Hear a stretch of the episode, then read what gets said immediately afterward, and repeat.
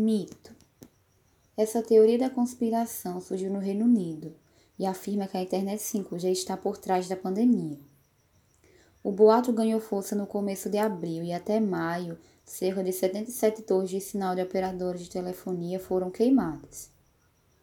A teoria consiste na ideia de que a rapidez da internet está causando ou acelerando o contágio da doença, por meio da radiação.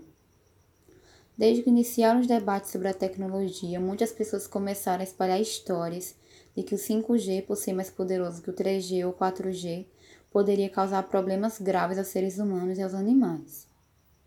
Quem acredita na teoria também afirma que o novo modelo de internet é capaz de reduzir a imunidade das pessoas e que o coronavírus foi inventado para esconder os perigos do 5G. As informações não são verdadeiras não há nenhum estudo que confirme os supostos perigos das gerações da internet.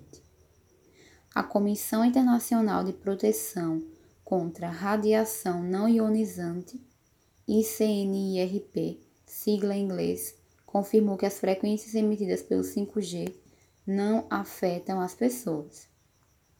A OMS também nega veementemente o contágio por 5G, reforçando que só é possível ser infectado pelo vírus quando alguém tem contato com gotículas da saliva de doentes, expelidas na tosse, em espirros e até mesmo na fala.